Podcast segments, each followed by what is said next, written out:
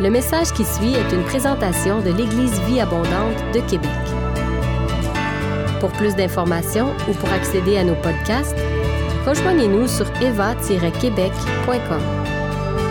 Bonne écoute!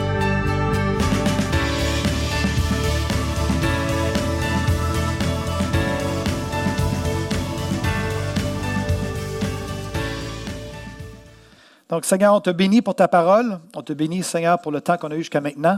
On prie, Seigneur, qu'au-delà de ce que je vais dire avec ma bouche, avec, euh, euh, Seigneur, euh, avec ce que j'ai préparé, je prie que tu puisses parler au cœur, que tu puisses personnaliser mon message pour mes frères et sœurs qui sont à la maison et ceux qui sont ici à l'espace Vie Abondante. Viens faire en sorte, encore une fois, que nos cœurs puissent brûler au-dedans de nous. Nous te le demandons, Père, dans le nom de Jésus-Christ. Tout le monde dit Amen. Vous savez, il y a des moments dans la vie, mes frères et sœurs, où euh, on est confronté à des situations ou des problèmes qui nous dépassent complètement. Je ne sais pas si ça vous est déjà arrivé d'arriver dans des situations où, euh, littéralement, c'est au-delà de ce que vous pouvez régler, c'est au-delà de ce que vous pouvez contrôler, euh, que votre raisonnement, votre expérience du passé, tout ce que votre arsenal, vos outils que vous avez accumulé à travers les années pour, euh, pour régler les situations problématiques. Il y a des moments où simplement tous nos outils ne suffisent plus, où ça nous dépasse complètement, que même notre raisonnement, notre entendement n'est pas en mesure de solutionner la situation. Et j'aimerais nous amener dans une situation de ce genre-là dans les Écritures avec euh, Esther, l'histoire d'Esther. Je ne sais pas si vous vous rappelez l'histoire d'Esther, mais laissez-moi vous mettre un petit peu euh, quelques, quelques brides d'informations ou quelques, quelques rappels. Esther était une orpheline juive qui avait été adoptée par son oncle Mardoché. Et Mardoché et Esther vivaient en exil loin de leur pays, loin de leur terre. Ils vivaient euh, auprès du roi de Perse à Suse. Et euh, Mardoché, bien qu'il était juif, avait le privilège, de toute évidence, c'était un homme qui était instruit, un homme qui était un homme de la haute société, et il était un serviteur dans la cour royale euh, auprès du roi de Perse. Et un jour, l'épouse du roi de Perse, la reine Vashti, déshonora le roi et ses invités, et elle fut destituée de son titre de reine. Et on a enlevé la couronne sur sa tête et on l'a destituée. Et selon le conseil euh, du roi, le roi a acquiescé à l'idée de mettre en place un concours de beauté euh, national qui permettrait au roi de choisir une nouvelle épouse à la place de Vashti.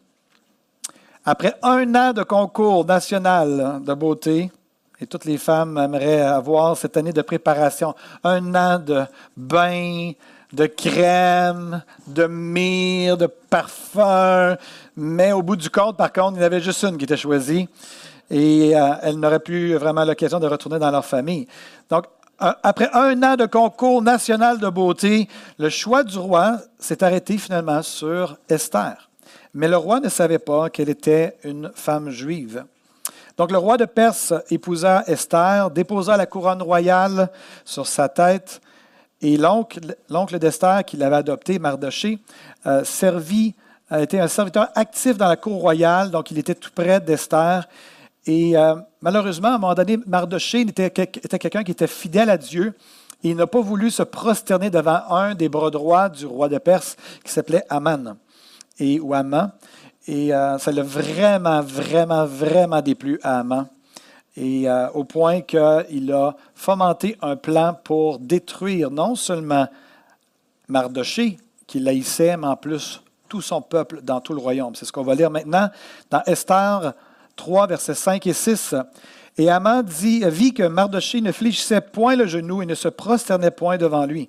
Il fut rempli de fureur, mais il dédaigna de porter la main sur Mardoché seul, car on lui avait dit de quel peuple était Mardoché, et il voulut détruire le peuple de Mardoché, tous les Juifs qui se trouvaient dans tout le royaume d'Assuérus. Esther 3, verset 8 à 11 dit alors, Aman dit au roi Assuérus, il y a dans toutes les provinces de ton royaume un peuple. Donc Aman est allé voir le roi et lui fait part de son plan, mais il ne dit pas c'est qui le, peuple en question, il fait juste faire allusion à un peuple. Euh, et euh, sans le préciser. Il y a dans toutes les provinces de ton royaume un peuple. Ayant des lois différentes de celles de tous les peuples et n'observant point les lois du roi. Il n'est pas dans l'intérêt du roi de, le laisser en repos. Si le roi le trouve bon, qu'on écrive l'ordre de les faire périr. Le roi ôta son anneau de la main et le remit à Haman, ennemi des Juifs. Et le roi dit à Haman, L'argent t'est donné, et ce peuple aussi, faisant ce que tu voudras. C'est pas sans faire euh, réfléchir sur la situation actuellement. Hein. Des gens qui se permettent de pouvoir envahir, euh, détruire, euh, faire ce qu'ils veulent. Cette arrogance n'est pas nouvelle hein, qu'on voit, qu'on est témoin aujourd'hui. À partir du moment que le roi a enlevé son anneau, il l'a donné à Haman, un compte à rebours a commencé. Le sort du peuple juif était scellé et un compte à rebours venait de démarrer. Et au terme de ce compte à rebours-là, tous les Juifs dans le royaume seraient exécutés. Hommes, femmes, enfants, personnes âgées, tout le monde. Ce n'est pas sans faire réfléchir sans nous rappeler, entre autres, ce qui s'est passé à la Deuxième Guerre mondiale avec l'Holocauste. Et comme je l'ai mentionné au début de mon message, il y a des moments dans la vie sur cette terre où on est confronté à des situations et des problèmes qui nous dépassent complètement. Et Mardoché et Esther, c'est un bon exemple. Ils étaient complètement dépassés par la situation. Mardoché n'était qu'un simple serviteur dans la cour royale et Esther était une des femmes du harem. Elle était, oui, la reine, mais en même temps, ce que le roi de Perse disait, déclarait, ce qui donnait son approbation, lui-même ne pouvait même pas euh, venir contre ce que lui-même avait dit, ce qui avait été scellé par son anneau. C'était immuable dans la loi des Mèdes et des Perses. Et donc, Mardoché et Esther étaient vraiment confrontés à une situation qui les dépassait complètement. Leurs ressources, leur expérience, leur sagesse, leur intelligence, les outils qu'ils avaient accumulés dans leur vie, la résilience, tout, peu importe ce qu'ils avaient en leur possession, il n'y avait rien qui pouvait régler la question ou le problème. Et c'était le cas vraiment particulièrement pour Esther, qui était reine, hein, oui, mais qui n'avait pas le pouvoir de le faire. Lisons ensemble la suite de l'histoire. Je lis dans Esther, chapitre 4, à partir du verset 7. Ça dit, et Mardoché lui raconta, donc Mardoché raconta à Esther tout ce qui lui était arrivé et lui indiqua la somme d'argent qu'Aman avait promis de livrer au trésor du roi en retour du massacre des Juifs. Et il lui donna aussi une copie de l'édit publié dans Suse en vue de leur destruction, afin qu'il le montrât à Esther et lui fit tout connaître. Et il ordonna, écoutez bien ça, Mardoché ordonna qu'Esther se rendit chez le roi pour lui demander grâce et l'implorer en faveur de son peuple. Donc, Mardoché ici, ça dit qu'il l'a ordonné, il a commandé. J'ai vérifié le, verbe en hébreu. Et vraiment, Mardoché dit au serviteur qui s'en va pour rapporter son message à Esther, il commande à Esther d'aller voir le roi. Retenez ça pour un petit peu plus tard. Attaque vint rapporter, donc c'était celui qui qui faisait le téléjeu du téléphone, il recevait les messages, puis il allait d'un à l'autre. Attaque vint rapporter à Esther les paroles de Mardoché. Esther chargea Attaque d'aller dire à Mardoché, pour ceux qui cherchent un prénom pour leurs enfants, là, Attaque, tous les serviteurs du roi et le peuple des provinces du roi savent qu'il existe une loi portant peine de mort contre quiconque, homme ou femme, entre chez le roi dans la cour intérieure sans avoir été appelé. Celui-là seul a la vie sauve à qui le roi tend le sceptre d'or. Et moi, je n'ai point été appelé auprès du roi depuis trente jours. Lorsque les paroles d'Esther eurent été rapportées à Mardoché, qui lui avait commandé d'aller voir le roi, Mardoché fit répondre à Esther Ne t'imagine pas que tu échapperas seul d'entre, tous les Juifs, parce que tu es dans la maison du roi. Car si tu te tais maintenant, le secours et la délivrance surgiront d'autre part pour les Juifs, et toi et la maison de ton père, vous périrez. Et qui sait si ce n'est pas pour un temps comme celui-ci que tu es parvenu à la royauté. Esther envoya dire à Mardoché, par attaque, elle contre-attaque, Va rassemble tous les Juifs qui se trouvent à Suse et jeûnez pour moi, sans manger ni boire, pendant trois jours, ni la nuit ni le jour. Moi aussi, je jeûnerai de même avec mes servantes, puis j'entrerai chez le roi, malgré la loi, et si je dois périr, je périrai. Mardoché s'en alla et fit tout ce qu'Esther lui avait ordonné. Le troisième jour, Esther mit ses vêtements royaux. J'aime tellement ce texte, et retenez-le aussi pour plus tard. Le troisième jour, Esther mit ses vêtements royaux et se présenta dans la cour intérieure de la maison du roi, devant la maison du roi. Le roi était assis sur son trône royal, dans la maison royale, en face de l'entrée de la maison. Lorsque le roi vit la reine Esther debout dans la cour, elle trouva grâce à ses yeux. Et le roi tendit à Esther le sceptre d'or qu'il tenait à la main. Esther s'approcha et toucha le bout du sceptre. Le roi lui dit, Qu'as-tu, reine Esther? Et que demandes-tu? Que ce serait la moitié du royaume, elle te serait donnée. Esther répondit, Si le roi, le roi le trouve bon, que le roi vienne aujourd'hui avec Haman au festin que je lui ai préparé. Le roi dit, Allez tout de suite, tout de suite, chercher Haman. Comme le désir Esther, le roi se rendit avec Haman au festin qu'avait préparé Esther. Peut-être qu'Esther était une excellente cuisinière. Ah, je vais manger le bon plat d'Esther. Et pendant qu'on buvait le vin, le roi dit à Esther, Quelle est ta demande? Elle te sera accordée. Que désires-tu? Quand ça serait la moitié du royaume, tu l'obtiendrais. Esther répondit, Voici ce que je demande et ce que je désire.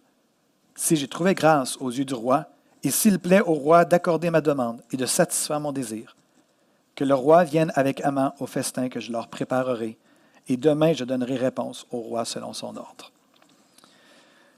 J'aime ce texte-là. Quelle histoire que l'histoire d'Esther. Quelle histoire. Imaginez la situation. Un arrêt de mort est décrété.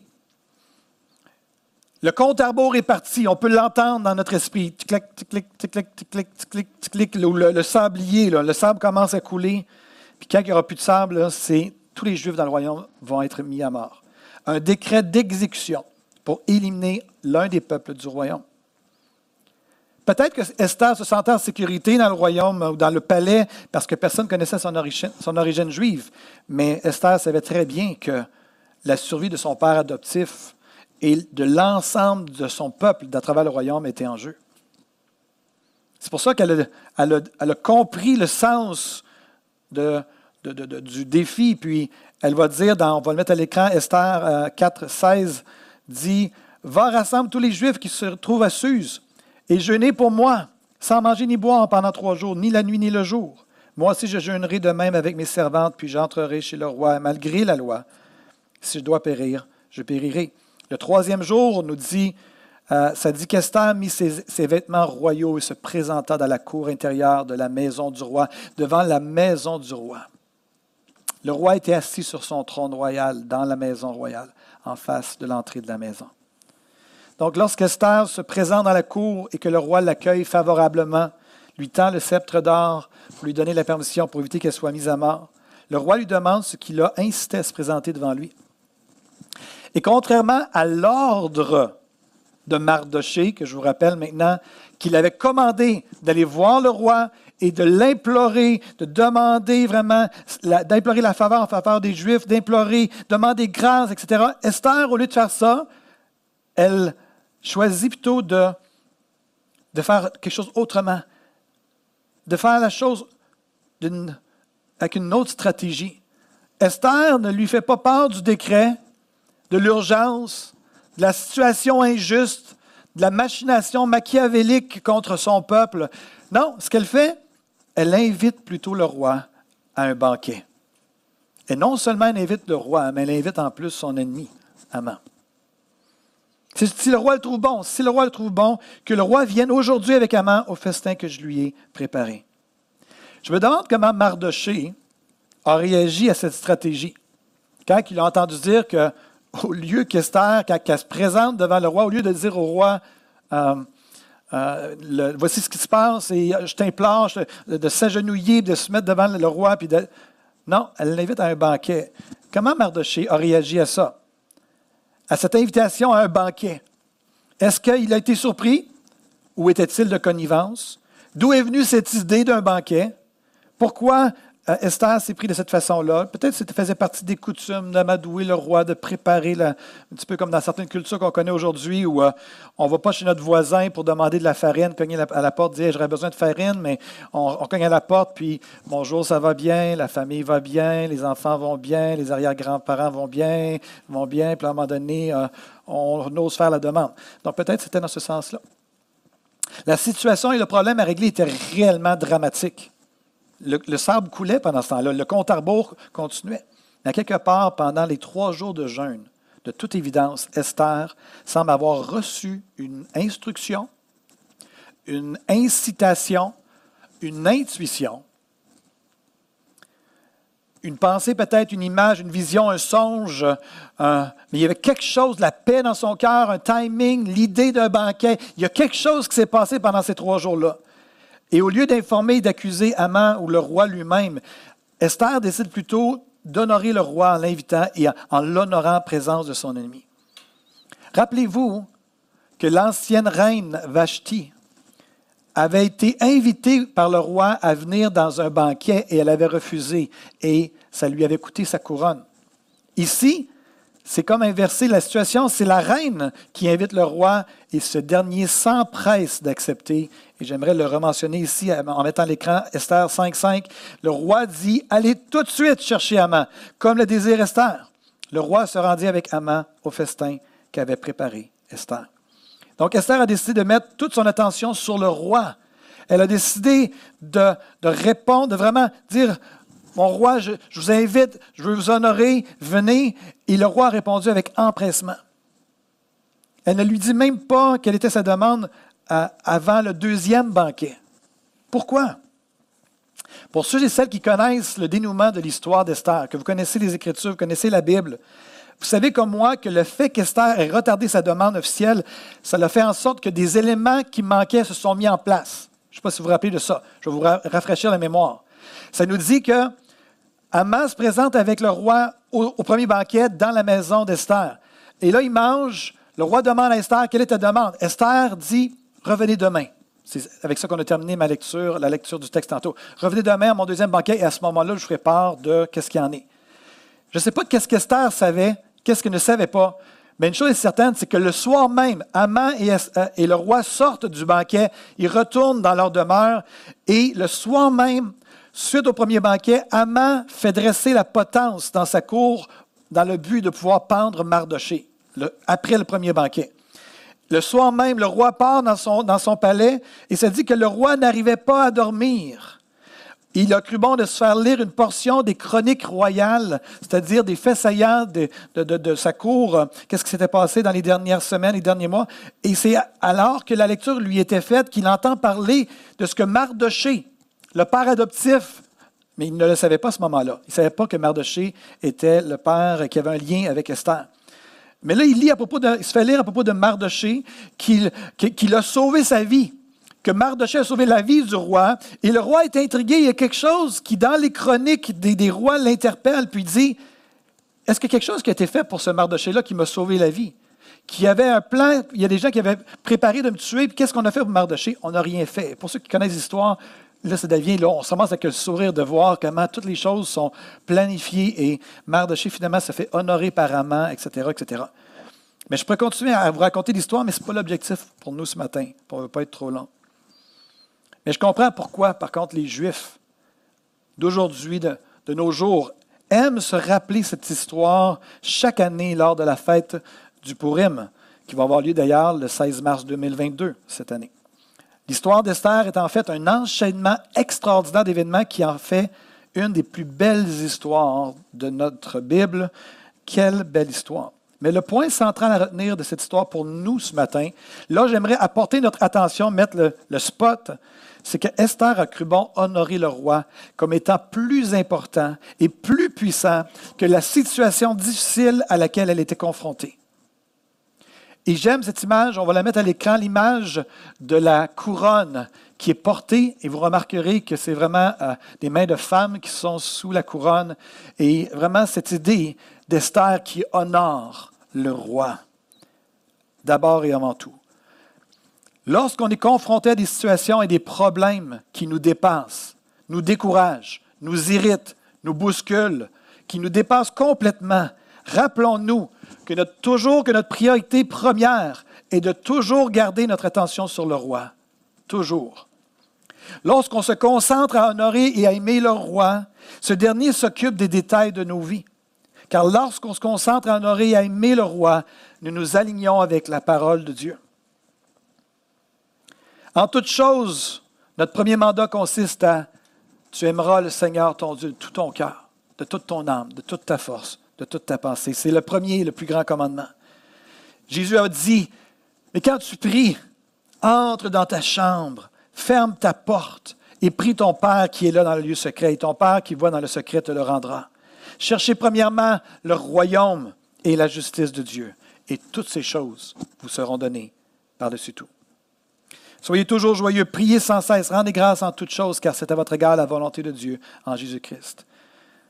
Vous savez, moi, j'ai euh, une expression dans mon monde qui dit, euh, je m'exhorte moi-même en disant de prier vraiment. Pas juste de prier, mais de prier vraiment. Parce que je sais qu'avec les années dans la vie chrétienne, on peut en venir à développer des patterns de prière ou qu'on répète toujours les mêmes choses, mais que finalement, notre cœur n'y est plus. Puis des fois, même dans mes notes de prédication, je vais écrire prier vraiment pour me rappeler, ce n'est pas le temps de faire une prière euh, légère, une prière euh, connue que, que tu fais tout le temps. Non, non. Rentre dans ton cœur, assis-toi dans ton cœur, comme dit Bertha, assis-toi dans ton cœur et parle, et reconnais à qui tu parles et honore le roi. Comme Esther, on est appelé à, prier vraiment. On est appelé à prioriser d'abord et avant tout le roi et à renoncer par le fait même. Lorsqu'on on, l'honore et on l'adore, je ne suis pas en train de dire, c'était tellement bon la louange, Marika et l'équipe, et euh, je pense que c'était, un temps de louange où on l'a fait justement ça, on a honoré le roi. On est venu porter la couronne, on dit Seigneur, on t'honore. On, on aime être dans ta présence. On aime être près de toi. Roi de tout temps, vers toi vont mes hommages qu'on a chantés. Tous les chants étaient vraiment alignés avec le message.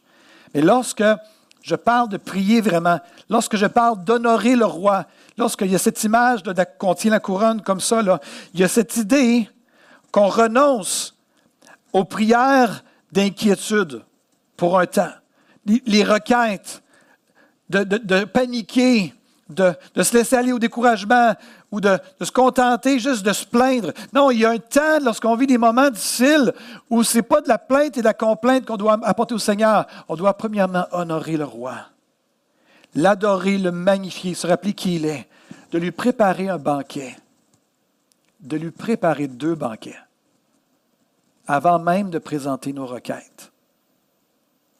Le titre de mon message ce matin, c'est J'ai préparé deux banquets pour le roi.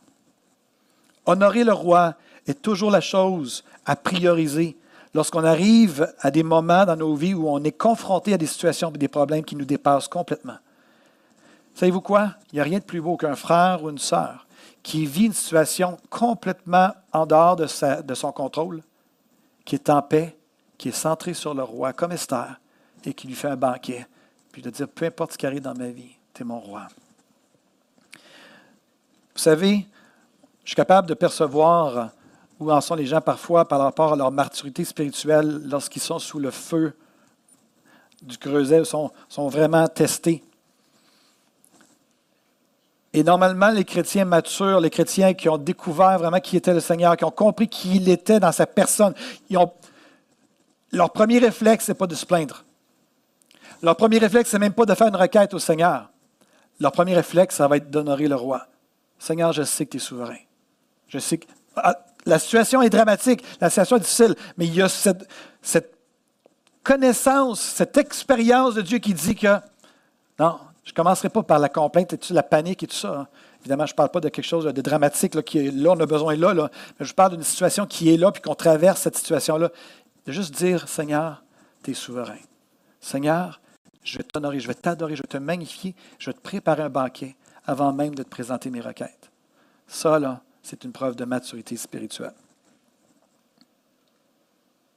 Lorsque notre expérience et nos ressources personnelles ne suffisent plus pour régler notre, problème, c'est tellement une belle occasion de pouvoir préparer un banquet et de se présenter devant le Seigneur.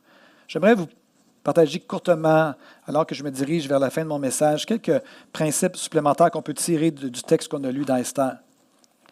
J'aimerais nous encourager, lorsqu'on vit des moments difficiles, à ne jamais accuser le roi pour nos problèmes, pour nos situations. Ne jamais l'accuser. Parce que le Père, le roi, notre roi des rois, est notre plus grand allié.